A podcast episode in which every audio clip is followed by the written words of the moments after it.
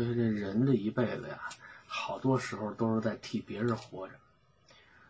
说一句话，你得想想，我说这句话，别人会怎么想啊？这句话我说出来之后，会给我带来什么不良的后果呀？琢磨琢磨，这句话可能就不说了。啊，做一件事儿也是这样，我这件事儿做完之后啊，我获得的利益和带来的麻烦，哪个更大呀？我记得我上学的时候有首歌叫做《跟着感觉走》，跟着感觉走，请拉住梦的手。哎，跟着感觉走。那个时候改革开放之后，人们渴望那种自由啊，啊，想干什么就干什么。一直到今天，很少有人能够跟着感觉走。可能有人跟着感觉走一段时间。就把自己走进去了。人在社会上生存啊，一些社会的规则呢，你还是要遵守的。你太跟着自己感觉走了，就容易给自己找麻烦。你看我打小，我爸就跟我说，别人欺负你呢，能忍咱就忍着，尤其像骂你一句，骂一句就骂一句，啊，又不少一块肉，就当没听见。我爸呢，其实是把他对付我妈的那套理论呢，用来教育我。小时候有一段时间我还真那样，但是呢，这个男孩子上了初中之后吧，他总有一段这种渴望暴力的冲动。这可能也是荷尔蒙作祟啊。这荷尔蒙呢，不都体现在对于异性的关注上，它还体现在对于暴力的释放上。尤其在有异性的时候，嗯，我得让这些女生看我能打啊。如果看不见我能打，我就得能让女生看得见我能挨打啊。反正得和暴力沾上点边儿。所以那个时候打群架的多。有的孩子呢，其实并不想打群架，或者根本就不想打架，但是呢，为了证明自己的这个性别啊，人家打架的时候。他也上去，尤其喜欢打群架。为什么？为什么喜欢打群架呢？哎，打群架的时候呢，你可以占便宜手。挨打这主呢，他也记不住到底是谁打他的。大家围着一个人这通打，你过去咣咣给两拳，汤汤给两脚，打完之后挺痛快。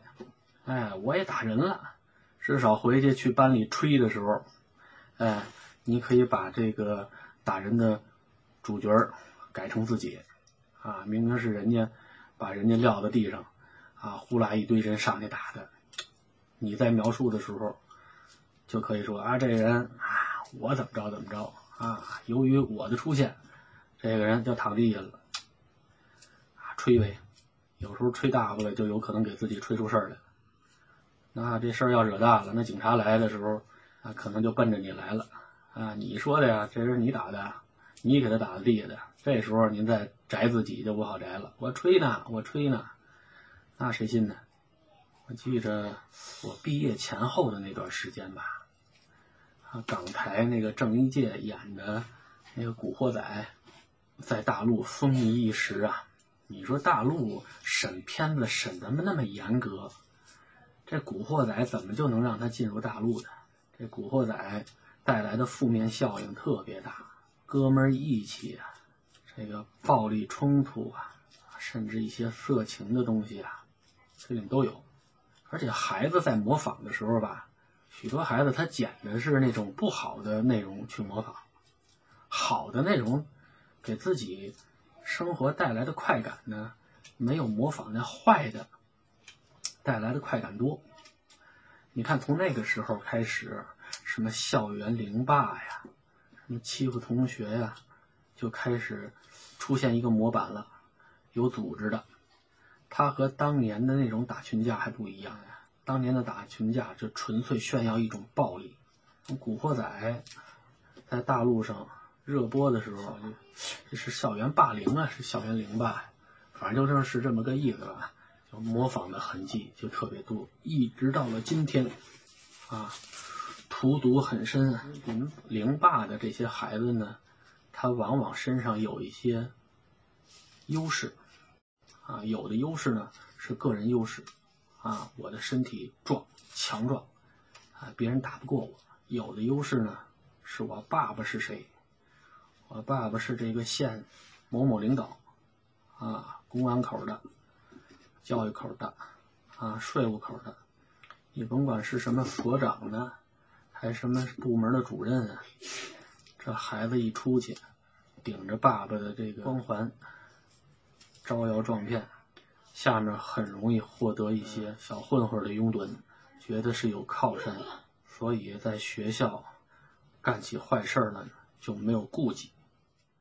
那时候盲目的崇拜一些反面人物，我小时候就崇拜过，说像什么东条英机啊、山本五十六啊，还有这个希特勒、墨索里尼啊，这几个，说他们干过什么事儿呢？我真不清楚，反正就知道丫坏，特坏。那坏的人我就崇拜，啊，我能崇拜他什么我也不知道。反正我想让周围的人都知道啊，我崇拜的人这是坏人里的英雄。觉得这样呢，好像能让别人觉得我这人特有个性。为什么过去有那么一个说法呢？叫做“少不读水浒，老不读三国”呀。年轻的时候不要看水浒，容易学坏。你看咱们。老一代无产阶级革命家年轻的时候都喜欢看《水浒》，你看现在《水浒》啊，主要是捡一些文学性非常强的部分啊，作为课文的一部分给学生传播。现在很少有学生看过成本的啊完整本的《水浒》了。现在的《水浒》已经被这些网络游戏啊给弄得支离破碎、胡说八道。再有呢，就喜欢。崇拜那些黑社会组织，什么黑手党啊，啊，日本的山口组啊，啊，这个东西离着生活很远，但是因为人家威名远扬，所以呢就可以遥远的崇拜一下。上回看网络上有这么档子事儿，说这日本警察呢，呃，接到报警说有几个匪徒打劫超市，啊，出警。很快就抓着了，这几个都是七八十岁的老头打劫的是什么呀？什么西瓜呀、牙膏啊、牙刷啊，反正都是一些不值钱的东西。把这几个老头抓起来之后一问，可了不得，这几个老头身份可不一般。想当年那都是山口组里头的响当当的有字号的人物，不是金牌杀手就是黑社会老大。那你说这帮人怎么混来混去都混的？去打劫西瓜去了，没办法。日本现在这个社会呢，整体的进入老龄化社会，不光是公司职员老龄化，啊，黑社会里头也老龄化。你招不上来小弟，可不就得这些老的接着干吗？现在日本的这些小孩儿啊，有几个还崇尚这种打打杀杀的呀？天天宅在家里玩游戏，啊，上电脑上网。这帮黑社会老大没地方找小弟去。啊，只能用老弟，啊，老弟太老了，而且这些黑社会的社团组织的人，他们是没有三险的，啊，养老保险什么的，那只要你一进入社团，你就是自动放弃。现在日本的生育率肯定是比中国的要低得多，啊，现在日本已经进入了负生育率的时代了，啊，就是说没人管这日本，过再过个一二百年，这日本这个国家也就绝了。人口一天比一天少了，啊，当然了，咱们中国也是奔着这个方向去的，啊，但是呢，怎么也比日本晚几年。你这本来这孩子又少，啊，上面的老大又老，啊，你看这个黑社会这个事业，啊，怎么能持续发展下去呢？啊，所以那边黑社会呢，这个社会问题我看也快自己解决了。你看这些黑社会的成员，他们自打进入社团的那一天开始，他们就等于自动放弃了养老保险啊、失业保险啊这些社会福利的这些，而且他们年轻的时候没有攒钱的习惯。虽然说是日进斗金吧，他每天花的还是斗金的啊，所以到岁数大了，一没存款，二没有国家的补助，那你说他不抢怎么着啊？而警察抓着这些人，他也没辙。这么大岁数，你说你给他弄监狱去，他们倒是高兴。到了监狱还是老大，啊，能和他以前那些小弟能碰上，啊，还有地方吃饭了，条件也不错啊，风吹不着，雨打不着的。那对于国家来说呢，又是一个负担。你看现在中国有不少的港台片子，啊，包括大陆现在也学，动不动就来点黑社会的元素，让驴踢了，那边黑社会都混不下去了。我记得当初我看过一些港台的片子，呃，里面的一些东西是可以借鉴的，就是他演警匪片也好啊，黑社会的片子也好啊，他演完之后，花絮里面有关于这个男主角的原型人物现实生活中的情况，啊，告诉你这个人后来被毙了，啊，这个人后来吸粉过量死了，反正这些人怎么横死的，都告诉观众。就怕你盲目的崇拜，啊，你看人家干坏事人能混得这么好，香车美女，就怕在你脑子里形成这样的错误认识。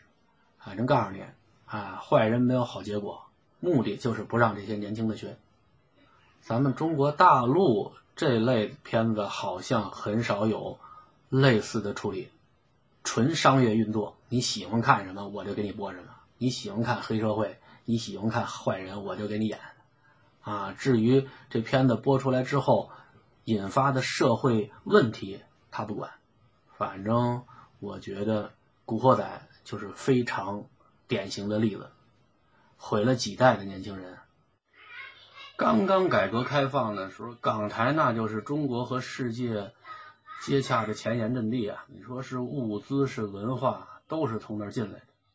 那时候内陆闭塞了那么多年，猛然间改革开放，啊，这种匮乏的文化饥渴呀，啊，真是饥不择食。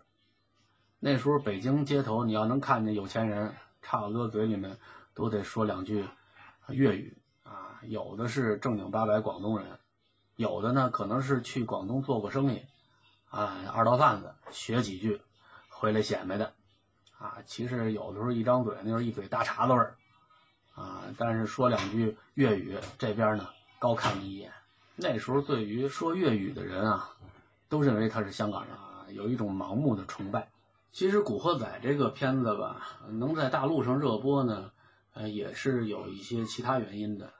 首先说这名字，它用的是粤语的方言，《古惑仔》，你要翻译成普通话呢，就是流氓、地痞。混混，这些是同义词啊。可是这你要说当初这片子在大陆上刚开始播的时候，你这名字起的是啊大流氓啊小痞子小混混，那没人看啊。大家对这样的名字都很反感。啊，叫古惑仔，广东话，没有几个人去深究这古惑仔什么意思。而且呢，那个时候港台片子在大陆上特别有市场。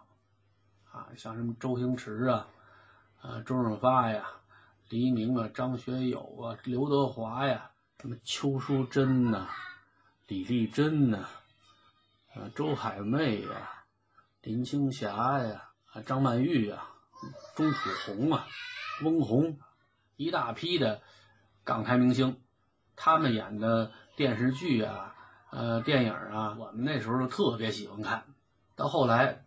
看港台片子已经形成一种时尚，你看那什么《清本佳人》啊，《蜜桃成熟时》啊，《龙之家族》啊，《赌侠》《赌圣》《赌神》啊，这片子，你看香港是电影制造工厂啊，包括现在大陆好多片子啊，拍摄的时候你能看出来香港片子的许多影子，大陆好多片子都是跟人学的。您琢磨琢磨，现在这些导演有多少都是。